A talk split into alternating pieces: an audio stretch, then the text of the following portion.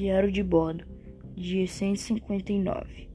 Oi, aqui quem fala é o Gabriel, a bordo do Apollo 2000. Hoje completamos 159 dias no espaço.